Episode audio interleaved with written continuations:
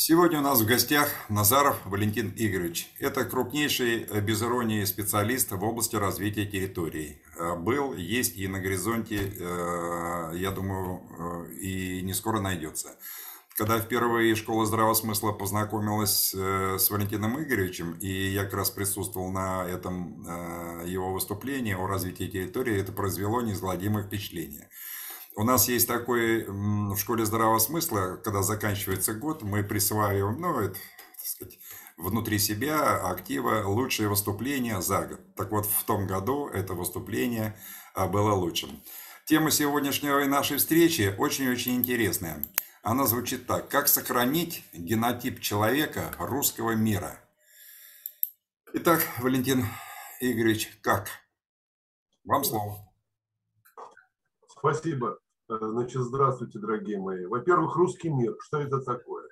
В современной, в современной форме русский мир, это в Российской Федерации, это сообщество 190 этносов, народов, национальностей, объединенных единой государственностью, единым правовым, экономическим, торговым и все, и все прочие пространства, которые нас э, создают вот эту вот общность но общность это идет из глубины веков. Она не придумана сегодня, она не живет 30 лет, как однажды сказал Дмитрий Анатольевич Медведев.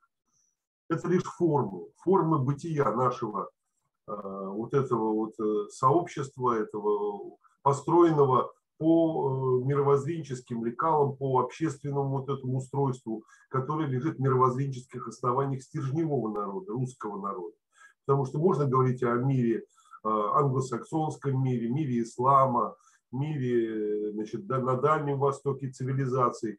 Это все э, тоже сообщество, может быть, нескольких народов, объединенных под э, стержневыми вот этими вот условиями, формируемыми вот стержневым народом, тем или иным.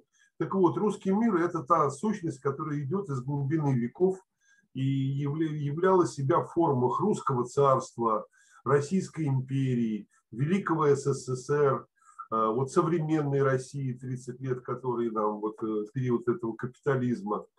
Вот. И сейчас э, вот в этот переломный, скажем так, исторический момент, когда даже идеологи капитализма в лице, скажем, сопредседателя римского клуба Вайкимана, который выступил с экстренным заявлением о том, что мир капитализма рушится у нас на глазах, еще раз говорю, это, это не наши сентенции придумки, это говорят э, ученые, именно аналитики Запада, объединенные как раз для этого в римский клуб. Так вот, когда вот это все у нас э, меняется стремительным образом, главный вопрос сейчас э, для нас, для нашей общности, для нас, вот, сограждан, тех, кто живет, тех, кто слышит, это кто мы есть, как, как мы должны пройти через это вот эту полосу неурядиц, кризисных явлений, и как себя надо вести, что делать, и как по ту сторону этого кризиса, как мы будем жить дальше, какой сформируем социально-экономический уклад и в какой будем форме.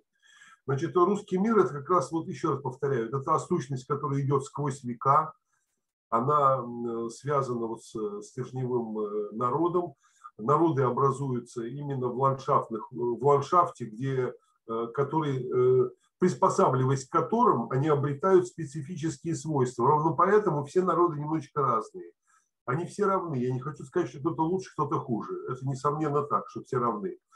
Но все немножечко разные. Потому что есть народы, приспособленные к тундре, есть народы, приспособленные к горам, горам, к морям, там, к э, засушливым пустыням. У них разные ментальности, обычаи, культура, свойства. Они формируют разные цивилизационные уклады.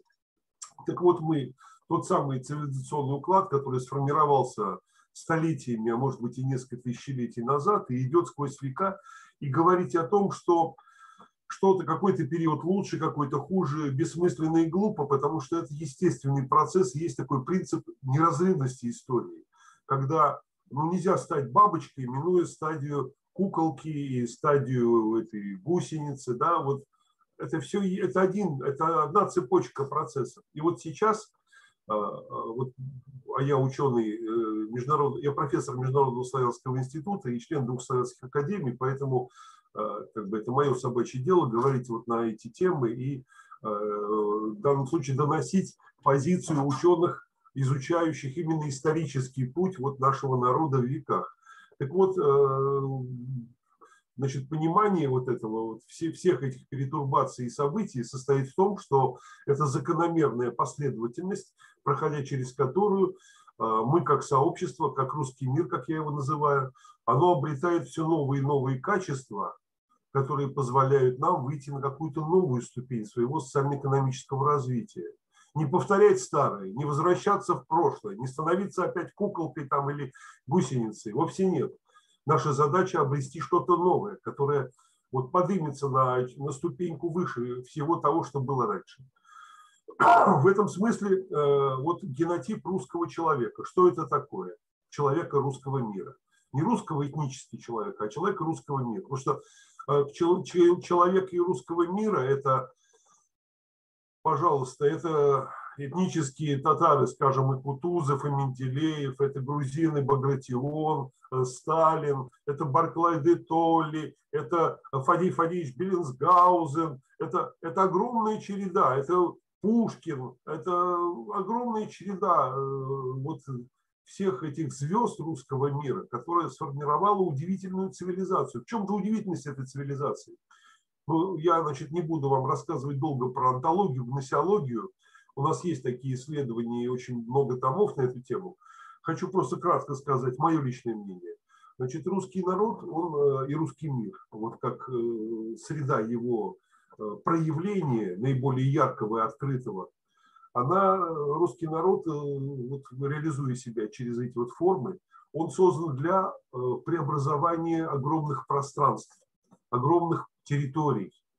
Потому что наши предки, вот даже если взять по Ключевскому, значит, в IV-VI веке нашей эры они пришли на среднерусскую равнину, оттуда северо-запада, где, куда они раньше до этого пришли э, пятью-шестью веками ранее с юга, э, со стороны э, значит, Италийского полуострова, со стороны там, где сейчас наши, там, скажем, дальние предки, братья славяне живут в, э, Восточных Альпах, там, где, я удивился, там, где на, на, на горах, на вершинах гор альпийских, на восточных отрогах, стоят крепости, каменные крепости, построенные э, больше тысячи лет назад. То есть, когда еще Киевская Русь крестилась, когда еще наши города были обнесены бревенчатым чистоколом, там уже на, на вершинах гор э, значит,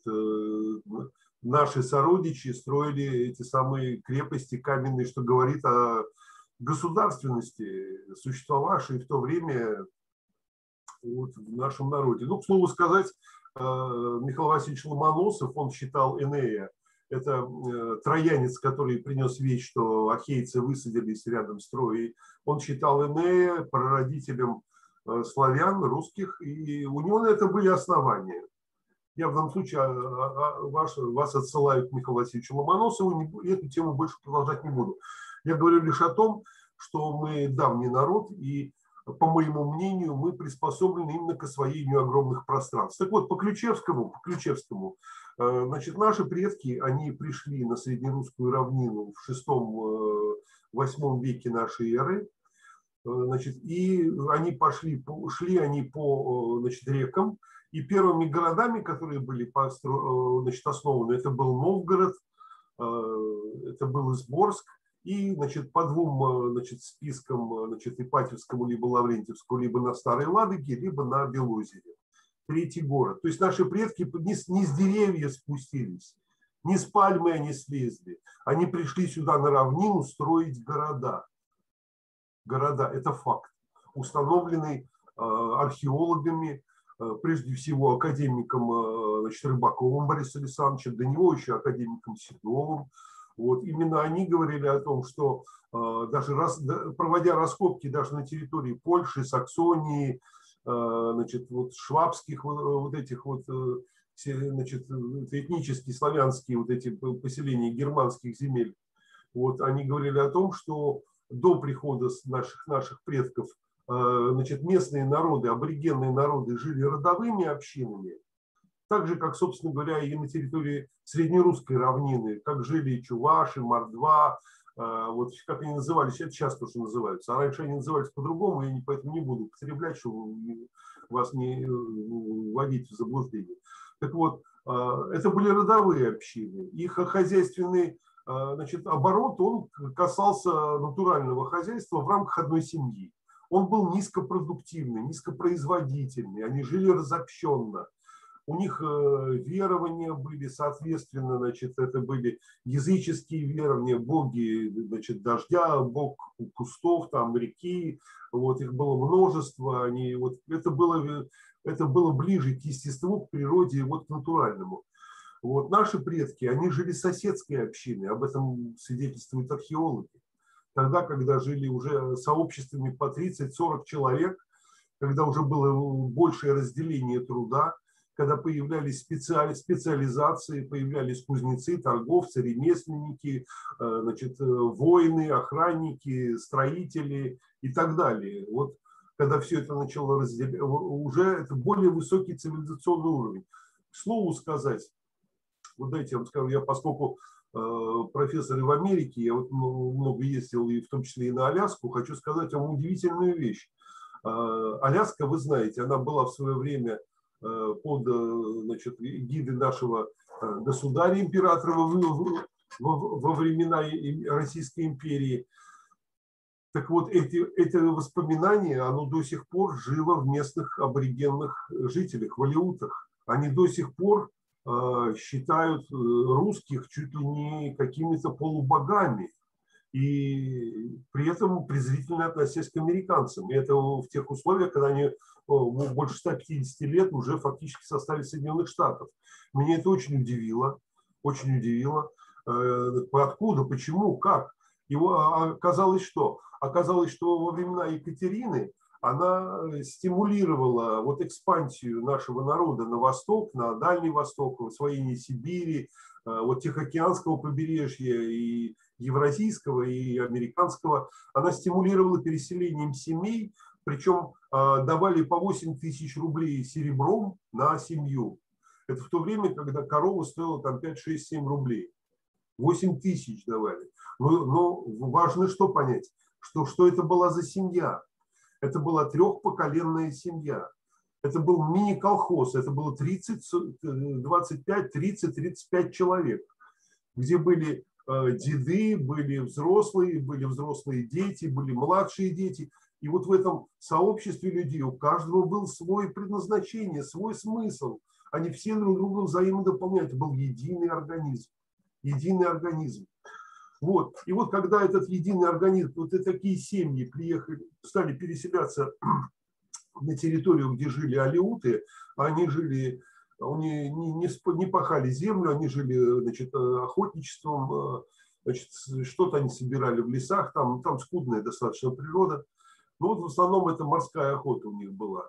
И вот э, когда приехали русские, они поставили свои поселки, они стали, разбили огороды, значит, стали пахать землю, там рожь начала расти. Значит, вот, вот, вот этот более высокий уровень разделения труда – он дал более высокую производительность, он дал другой годовой цикл, когда у людей больше свободного времени, когда у них появилась какая-то культура, когда у них появились какие-то свободное время, какой-то у них образ жизни был другой, цивилизационно, понимаете? Значит, местные аборигены жили на уровне вот этого родового хозяйства, а к ним пришли э, вот наши предки, которые привнесли себе уровень более высокого разделения труда. И вот э, увидев и религию православную, ее красоту, увидев э, песни, э, одежды, образ быта, даже вот образ значит, самого жилья. Вот местные, у местных сложилось такое впечатление, что это просто люди-полубоги, они поэтому в массе своей все стали православными, до сих пор у них службы. Я вот на, значит, на Пасху был там, ходил с ними в храм, то же самое, значит, ну, он отличается по обрядовому стилю, но все равно это наши собратья, это православные люди. Хотя русских там никого, конечно, нет, но они вот как-то пытаются это вот соблюсти в себе. А вот, но когда русские ушли из Америки, а, вот с этим вот э, укладом, высоким укладом жизни, да, и вот эти поселки захлестнули э, то, что вот сейчас мы называем бомжами в широких шляпах с двумя кольтами, примитивный музыкальный ряд, примитивный юмор ниже пояса. Э, а эти самые местные значит, жители, они увидели вот эту разницу – и прониклись к американцам такими чувствами, что даже во время Великой Отечественной войны американцы, американцам было запрещено их призывать в армию. Они считали всех жителей вот этих Аляски э, неблагонадежными э, э, в отношении вот военных действий. Ровно за счет того, что они были с симпатиями, относились к, к нам как к представителям цивилизации. Вот. Но еще хочу отметить, что русская цивилизация, она э, вот в процессе освоения вот таких огромных пространств, еще раз повторяю, мы пришли строить города, которых здесь не было. Первыми городами был Новгород, Изборск, и на, на Старой Ладоге или Белозе. Вот. И вот по этим рекам наши э, предки, они расселялись, они ставили свои значит, поселки, городки, за счет высокого э, разделения труда э, значит, э, формировался прибавочный продукт, который можно было продавать, пускать его в обмен, в торговлю. Ровно поэтому значит, Российская империя заходила в ту же Среднюю Азию не огнем и мечом, там, уничтожая всех подряд, как конкистадоры в Америку. Она заходила строя дороги, почтмейстеров своих ставила и строя мануфактуры, и начиная торговлю. Вот. Ровно поэтому наши мастеровые заходили на Урал, э, Демидовы, Морозовы, строили заводы, и то же самое, производя прибавочный продукт, осуществляли торговлю, вводя все больше, больше, больше территории вот в это хозяйственное освоение. И это э, увеличение, оно шло не, не, не к ограблению территорий, как это делали англосаксы вот э, в Америке, например, да, а оно шло к тому, что все вводились в один большой хозяйственный механизм, в один большой хозяйственный рынок, на более высоком уровне разделения труда это давало совершенно новые перспективы. И вот даже взять формулу Советского Союза, последнюю форму, да, вот, э, нам, которую мы еще помним хорошо, даже очень многие народы обрели в ней впервые свою письменность, например. Вот. Э, практически во всех союзных республиках были созданы э, академии наук, к слову сказать, после того, как э, СССР ушел вот из многих республик, эти, эти академии наук были упразднены за ненадобностью. То есть и даже некоторые э, эти республики опять погрузились в свое, э, даже в средневековое практически состояние. Это вот я к тому, что мы не люди вот нашего цивилизационного уклада русского мира, да, они, приходя вот на новые территории, приглашая эти народы к новому совместному развитию, к новому будущему, к новому будущему совместному, давали им возможности и перспективы, которые они не видели в, в, в отдельном своем э, развитии. Ведь смотрите, даже во время Великой Отечественной войны, э, ведь Гитлер, он же э, просчитал, что объединенная Европа, она несоизмеримо более могущественна и по технологиям, и по людским ресурсам, и по, по всему она несоизмеримо более могущественна, чем вот это самое Э, СССР, недавно вышедший из гражданской войны, там, из разрухи, коллективизации, там, э, всего этого, всей этой беды. Но он не учел одного, что э, вот этого объединения на общие цели, на общие задачи, когда, когда 28 панфиловцев, это же были в основном все-таки среднеазиаты, когда сибирские дивизии спасли, переломили ситуацию под Москвой и так далее, когда Э, вот эвакуированные заводы были поставлены прямо буквально под снегом и начинали делать продукцию, это же не поддается расчету. Вот это объединение, вот это э, объединение на общие цели. А это наш, э, наше ноу-хау, это присущее нам свойство. Если людям э, англосаксонского мира присуще разобщение, индивидуализм, подтолкни слабого, обогащайся любой ценой, то мы-то живем другими мир, мировоззренческими основаниями. У нас, во-первых, э, православие дает нам всем равенство, понимание равенства. Слово сказать, как и ислам, традиционный ислам. Люди ислама, они все равны в исламе, так же, как и православие. Вот. В этом смысле двухуровневое человечество, которое рисует нам национализм, капитализм, даже и, и вот э, коммунизм, который давал нам разделение на э, э партхоз-элиту и трудящихся. Вот. Это мое личное мнение, в данном случае излагаю. Вот. Я тоже считаю, что э, вот все эти три направления, все эти измы, измы, они давали нам разделение единой общности людской, народной, да, на два вида человеков, на людей высших, людей как бы низших. Вот. В этом смысле русский мир – это тот мир, где все абсолютно равны, равны. Равны э, в мировоззрении, в возможностях, в правах, но не равны в имуществе, потому что уравниловка – это тоже не наше свойство. Значит, у нас э, исконно, исконно в русском э, ментальности, в русском генотипе это закреплено трудовое неравенство. Трудовое неравенство. Дело в том, что Господь или природа, а это одно и то же, просто разными словами. Так вот, Господь или природа, они создали нас всех разными. Мы все разные. У нас у всех разные привычки, у нас э, лица разные, приспособности, усилия творческие всякие кто-то поет, кто-то пляжет, кто-то там еще что-то делает, но все мы разные. И вот это различие, вот если подумать, а почему так? Зачем? А ради чего это так? Это означает, что мы все как пазлы, вот как, как вот эти маленькие частички складываем друг друга, дополняем друг друга до единого целого, до единой картины. Вот, поэтому здесь нужно не уравниловку делать, вот как это на партсобраниях было, когда приходишь на партсобрание со своим мнением, а уходишь с мнением президиума. Есть, говорит, мнение, давайте голосовать. И все, и все. Молчи, дурак, все, за тебя начальники подумали. Вот, вот, это, вот это не наше. Это нам такое не надо. Вот ровно поэтому стало неинтересно работать в Советском Союзе. Общественная, это общенародная собственность стала ничейной. Вот она валяется в грязи, и все люди мимо пройдут, потому что она ничья, она не нужна никому. Вот, вот это неправильно.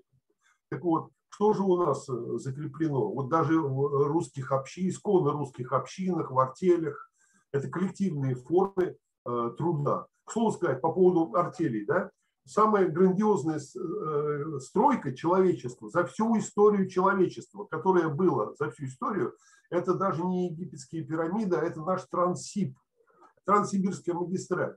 И построили-то ее кто? Ее же не эти, не олигархи построили. Никакие там ни министерства, там, ни, ни экскаваторов не было. Двигателей внутреннего сгорания не было ничего. Лошади были и артели. Просто государство через инженеров своих, они трассировку сделали по тайге, да, по сопкам. Как ее тянуть, эту магистраль? Положили деньги на бочку и сказали, мужики, ну-ка, вот деньги, вот работа. И все. И артелями в исторически кратчайшие сроки была построена самая великая стройка человечества. С другой стороны, другой пример, пожалуйста. Если так смотреть, вот нас э, не так уж и много, сейчас где-то 146 миллионов человек, ну, из которых, скажем, много, у нас 190 народностей на, на, в составе России но русские не составляют все 146, они же какую-то часть. Между тем, между тем, мы тот народ, который строит самые сложные технологические продукты, которые известны человечеству. Мы можем строить подводные ракет, э, ракетодромы на ядерном горючем, на ядерной основе. Вот этим похвастаться, ну, вот гордиться этим могут всего вот народы, которых можно пересчитать по пальцам одной руки. Вот. Я просто говорю о том, что трудовые способности нашего народа, творческие способности, да, креативные способности, они аномальные, аномальные. В этом смысле уравнивать всех это было бы неправильно. Это было неправильно. Поэтому Поэтому генотип нашего человека, ну, я зачем это все рассказываю? Я раскрываю содержание, сущность, что мы собираемся сохранять, понимаете? Потому что сохранять э, потребителя, как сказал бывший министр образования, что он будет нам э, воспитывать из э, подрастающего поколения не творцов, э, которые будут создавать что-то новое, а он будет квалифицированных потребителей создавать. Так вот, э, просто потреблятство это, да, это вот э, уподобление человека животному, для которого смысл бытия, вот как корова, да, вот для нее это просто, чтобы было тепло, сухо, светло, и была еда, и это ее предназначение, но это ее и судьба. И у меня, когда маленький сын первый раз увидел, заглянул в глаза коровы и сказал, папа, там же целый мир, говорит, как мы можем убивать этих животных, там целый мир, ну, сынок, родной мой, весь, вот, весь живой мир, да, он весь состоит из вот разных уровней вот этих вот э, само, самосознания, самопонимания. Вот животное, корова, да, она имеет счастье, имеет смысл бытия, чтобы было тепло, сухо, была еда и воспроизводство. Все, ей больше от жизни ничего не надо. Она животное, она скотина. Слово такое есть. И в награду есть за это то, что она предназначение ее быть мясом.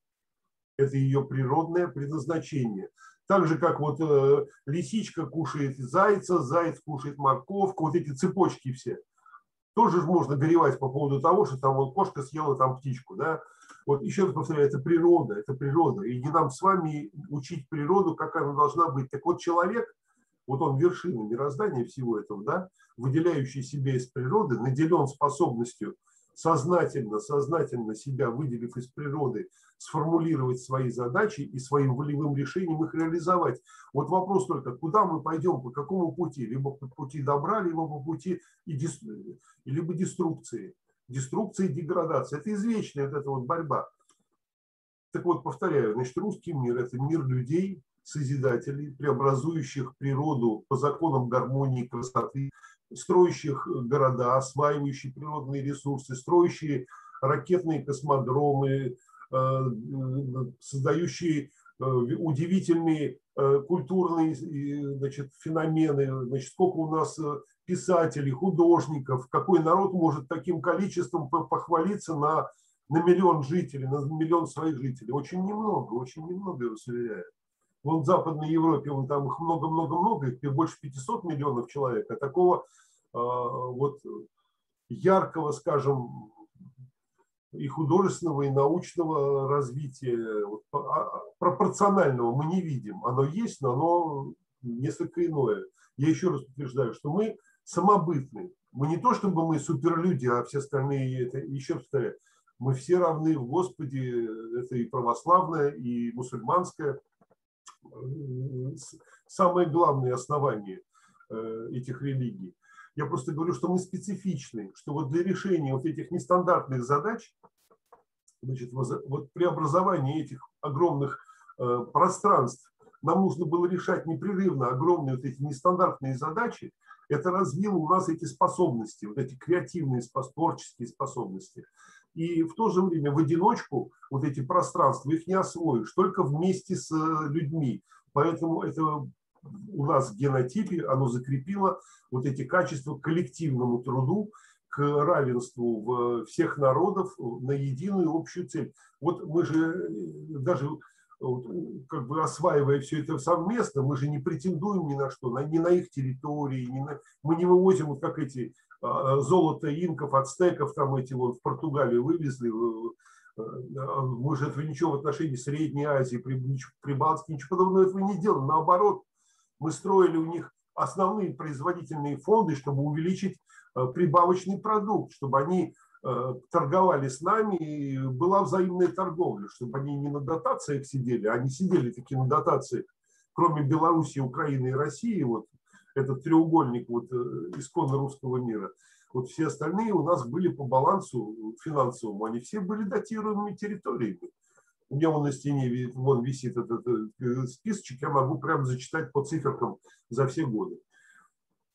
Вот, таким образом, мы такая цивилизация, которая вот настолько специфична, что она, она сформирована вот такими специфическими людьми, и поэтому вопрос сейчас, вот в этот кризис, стоит так, не потеряем ли мы эти, эти наши чудесные способности ради того, чтобы быть э, вот этими, э, э, как бы сказать, удачливыми потребителями, да? не, прогу, не прогуляем ли мы все это.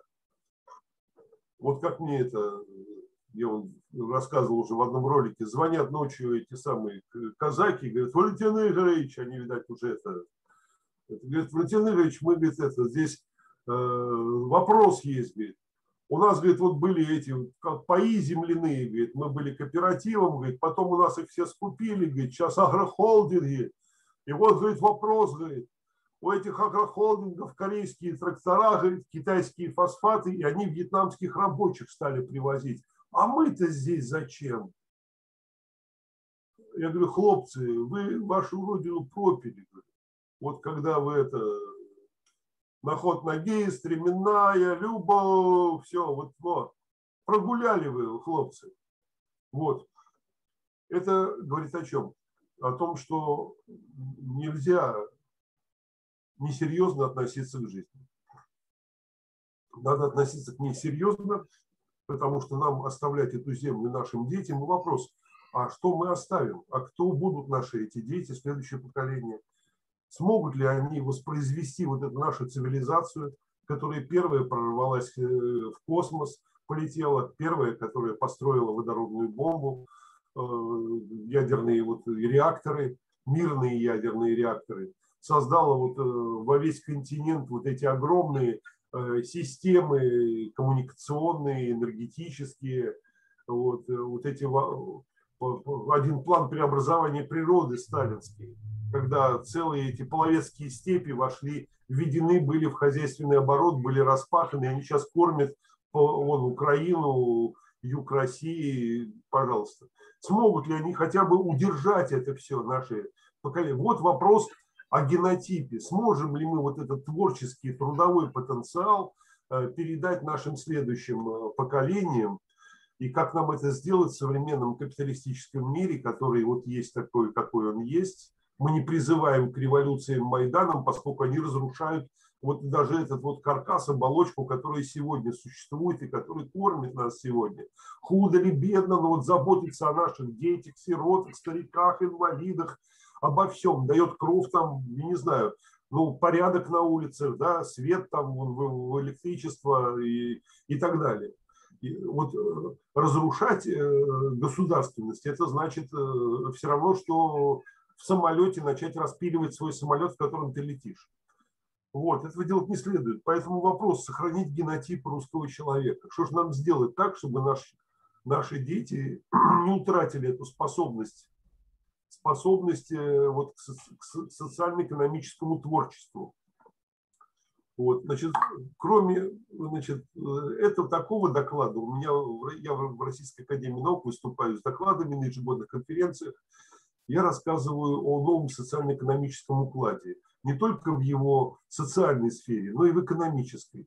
Так вот, по моему глубокому убеждению, по моему, личному опыту, вот то, о чем сказал Владимир Викторович в начале, там, то, что мне удалось создать корпорацию в нескольких районах Западной Сибири, 14,5 лет ее, быть одним из двух ее руководителей, вот, э, говорит о том, что новый социально-экономический уклад, построенный вот на наших этих самых принципах, нашего вот этого мировоззренческого основания, да, вот, которое дает нам эти творческие вот эти потенции, раскрывает, трудовые вот эти наши э, э, традиции раскрывает. Вот, вот этот новый э, социально-экономический уклад, он, будет, он, он обязан быть, он будет значительно более экономически выгодным, более эффективным, чем современный вот этот вот увядающий капитализм спекулятивный. За счет чего? Но прежде всего за счет того, что мы используем весь потенциал человеческого человека. То есть мы должны сейчас при капитализме, да, огромное количество людей у него выброшено за борт, они не нужны ему, эти люди. Это безработные, это люди, работающие не по специальности. Вот. Это что за генералы, которые отказываются от своих солдат? Навести порядок в этом вопросе – это просто обязанность, обязанность. Так вот, когда я говорю о новом социально-экономическом устройстве, Значит, я в данном случае говорю, что мы должны перейти от этой рыночной суматохи, упования на невидимую руку, руку рынка, которая нам сделает счастье всем, мы должны перейти на программу целевое развитие. Должна быть цель общественного развития. Не просто вот так болтаться по курсу, а мы должны понимать цель. Мы куда развиваемся, мы куда Россию-то ведем, мы какую Россию строим. Так вот, в понимании ученых славянского э, вот, мира, еще, повторяю, и профессор, и член двух академий славянских, значит, э, целью общественного развития не может быть ни обогащение там кучки каких-то элитариев, ни диктатура пролетариата, ни диктатура финансистов, спекулянтов, ни там художников, там никого, ни поэтов. Нет, мы единая целостная общность из глубины веков, народ, в котором есть и поэты, и художники, и пролетарии, и банкиры, и финансисты, но все должны знать свое место. Все должны знать свое... Мы целостность, понимаете, как в организме человека. С печенкой, селезенка, они соразмерные, они не могут, если э, селезенка будет больше в 8 раз, чем она, это рак называется. Не может такого быть. Вот. Так вот, в данном случае значит, вот, понимая вот эти принципы солидаризма, взаимо, взаимосвязанности, вот, мы можем говорить о том, что будущее оно состоит в том, что мы должны использовать прежде всего человеческий потенциал. Мы, каждый человек – это вселенная в понимании нашего православия. Это не то, что вот ссор, который надо выкидывать, безработные, и все там, пожалуйста, они не нужны никому глупости. Каждый человек – это вселенная. Раскрыть потенциал каждого человека – его трудовые и творческие способности. Вот задача нового социально-экономического уклада. Как это сделать? Отвечаю. Я 31 год в Сибири поработал, 21 год руководителем, поэтому я производственник, я профессор уж постольку поскольку. Вот сейчас вот я э, пенсионер, вот я поэтому и профессор. Вот. Так вот рассказываю вам. Будущее наше состоит в том, чтобы каждому человеку дать возможность проявить свои потенции. Это как вот я уже приводил этот пример, это как на своем приусадебном участке, когда человек работает на заводе 5 дней, приезжает в субботу, и потом в субботу впахивает у себя на своих шесть сотках, и он счастлив, потому что он себя реализует в творе, он восстанавливает свое творческое отношение по отношению к природе, к природе. Он счастлив. Так вот, надо каждому человеку дать свой участок труда, вот как эти артели они имели. Каждая артель имела свой участок труда, свой, свой подряд и свой объем финансирования. И этому, кстати говоря, способствует современная э, стандартизация система, международная система стандартов ISO 9000. Она разделяет большие производства, технологические производства, она разделяет их на э, процессинговый подход, на отдельные процессы, описывает каждый отдельный вот процесс, каждый участочек, да, входящими параметрами, выходящими параметрами и регламентирует технологии, технологические изменения внутри самого процесса. Она закрепляет какое-то количество людей сюда и говорит, сколько это все дело стоит. Все. А дальше вы применяете ваши знания, умения, навыки, творческие способности. Вы можете там делать свою внутреннюю экономию, экономить либо деньги, либо материалы, либо время, что хотите. Вот. И в результате э, тем самым у вас появляется выгода, интерес. То есть это еще раз говорю, не уравниловка, не уравниловка, а именно возможность творческой реализации. Вот э, тот главный э, стержень, та пружина, которая нас э, создаст новый социально-экономический уклад. Новый, соци... новый эффективный социально-экономический уклад. У каждого должен быть интерес работать. Вот я как работал.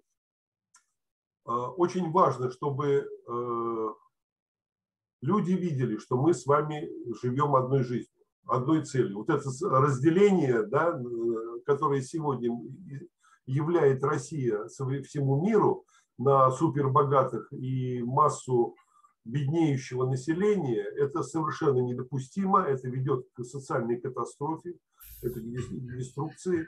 Что с этим делать, современное наше начальство, похоже, и не знает.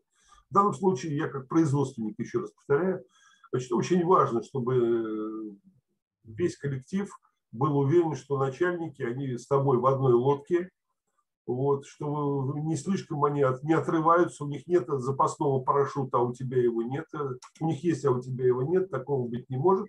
Это первое. И второе, что значит, о каждом, о каждом работнике заботятся по программе минимум. То есть каждый должен быть уверен, что он не окажется на улице голодный, без, беззащитный, бездомный, и, и погибнет он, погибнут его дети, или он как это, за долги перед банком, вон приходит информация, вон была ипотечная квартира, там муж погиб, э, жена не смогла выплачивать, ее детей отдали э, в детский дом, ее выкинули на, на это, Саратова, по-моему, такая информация, ее выкинули на это, на асфальт. Это капитализм. Это капитализм такой. Чем вы хотите от капитализма? Так вот этого быть не должно в нашем обществе. Нам такой капитализм не нужен. Это вот одна, это, это противоречит нашему самому пониманию о справедливости, мироустройстве, вообще мироздании. Этого принципиально быть не может. Точно так же, как не может быть, когда те же судебные приставы за долги там э, ведут на мясо-хладобойню вот не, отелившихся, не отелившиеся стада, например, им надо на мясо их сдать. Или когда они современные оборудования распиливают, чтобы сдать его металлолом, тоже как это вот сегодняшний капитализм, так, неэффективный капитализм, надо с ним заканчивать. Так вот, э, заканчивать причем эволюционно. Еще раз повторяю, никаких Майданов нам не нужно. Вот я в своей корпорации ровно это и делал. Эволюционно. И достиг очень хороших результатов. Экономических. Мы значительно более эффективны. Почему? Еще когда в СССР был красным директором, если ты даешь бригадный подряд людям, люди начинают горы с тебе сворачивать, двигать горы.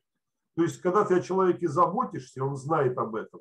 Когда ты от него не отрываешься, да, твоя зарплата не там, не за облаками, и дети у тебя там не, не в Майами, вот, а здесь же они. Вот. Когда вы вместе все, и вместе праздники, и все вместе на улицу выходят, вот и выходные, когда мы все вместе живем одной жизнью, вот, это вот та самая общность, это чувство единства – солидарности, вот которая это первое, это необходимое. А второе, достаточное, это когда ты для каждого даешь возможность заработать вторую зарплату, третью зарплату, восьмую зарплату. У меня люди кратно повышали производительность труда еще в СССР. Вот я им бригадный подряд давал тогда там, э, в Нижневартовске, на Нижневартовском нефтегазе, там главным инженером работал.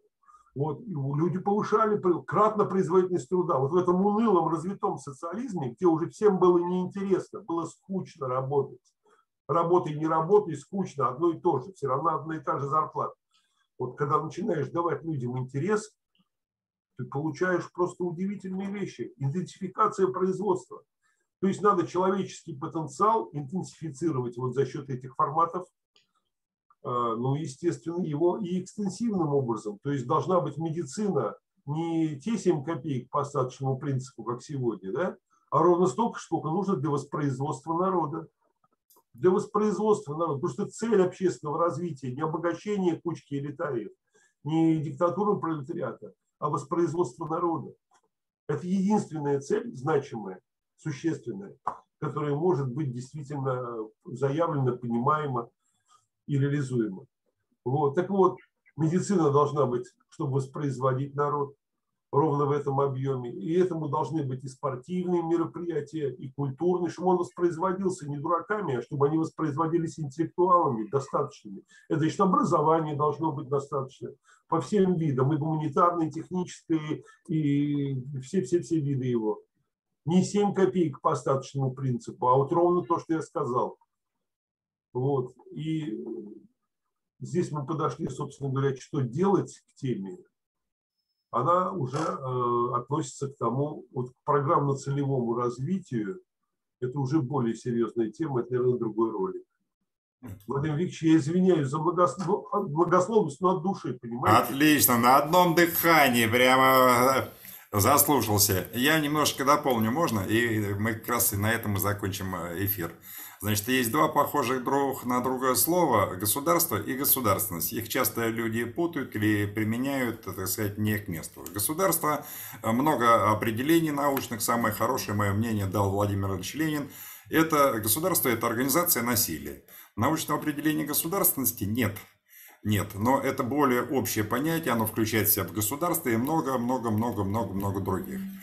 Э, за время, за историю нашего, нашей страны э, государство терялось дважды. Это во времена смутного времени и в 1918 году второй раз, когда страна как государство развалилось на большие куски, там Дальневосточная республика и тому подобное. Но а что такое государство? Государственность это в, и есть русский мир. Это исторический процесс. Еще раз, государство – это машина, организация, а государственность – это исторический процесс на большом промежутке времени. Он может иметь различные формы, и там э, Российская империя, Советская империя, сейчас э, непонятно чего, но тоже там какая-то форма есть. Да. Так вот, государственность, она, наша русская государственность в широком смысле имеет несколько черт, о которых мы только что услышали от Валентина Игоревича. Это а, общинность, э, тяготение к централизованному управлению, э, стержневое православие, веротерпимость к другим народам. Вот государственность э, не, нами никогда не терялась. И последние 30 лет вот этого ужасного капитализма, когда Запад ну никак не приживаясь на нашей земле, показала, что Э, государственность не потеряна. И, э, прошу пардона, да, не потеряно, ничего ей в принципе не грозит. Э, Запад бессилен именно вот перед этим.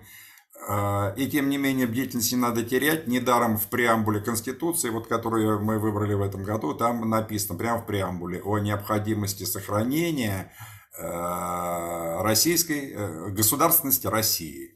Да. Вот поэтому перспективы у нас хорошие, и в истории уже э, Россия как государство, как ртуть. Раз удар разлетелось на какие-то все шарики, а потом бах, эти шарики собрались, а в результате это как маятник такой.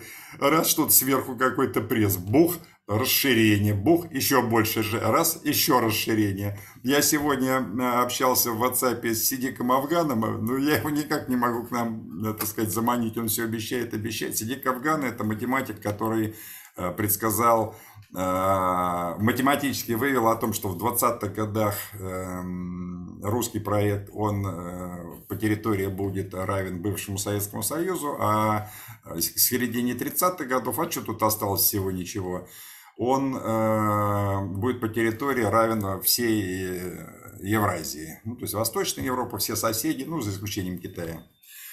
Э, большое, огромное спасибо. Всегда рады видеть.